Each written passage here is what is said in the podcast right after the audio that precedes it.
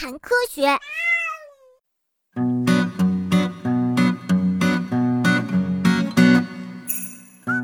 赶走狮子可不那么简单哦。嘿嘿，赶不走我。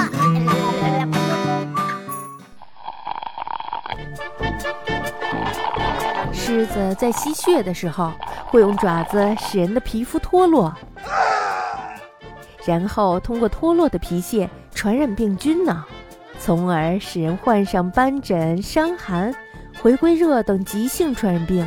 oh my god 所以在战火纷飞的战场上，狮子不亚于一种超级武器，有时候呀，还可以成为决定战局的关键因素呢。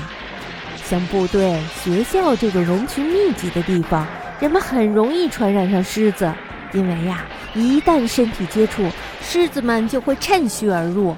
特别是上学的小姑娘们，由于头虱是用爪子紧紧地抓着头发。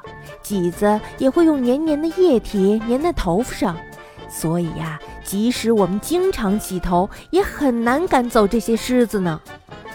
那么，有什么办法可以解决虱子的问题呢？当然啦，把虱子一个一个的找出来，并且消灭掉，是最好不过的办法了。但是呀，百余只狮子得让你找到什么时候呢？所以呀，最好还是用篦子梳理。奶奶，你用的这个是篦子吗？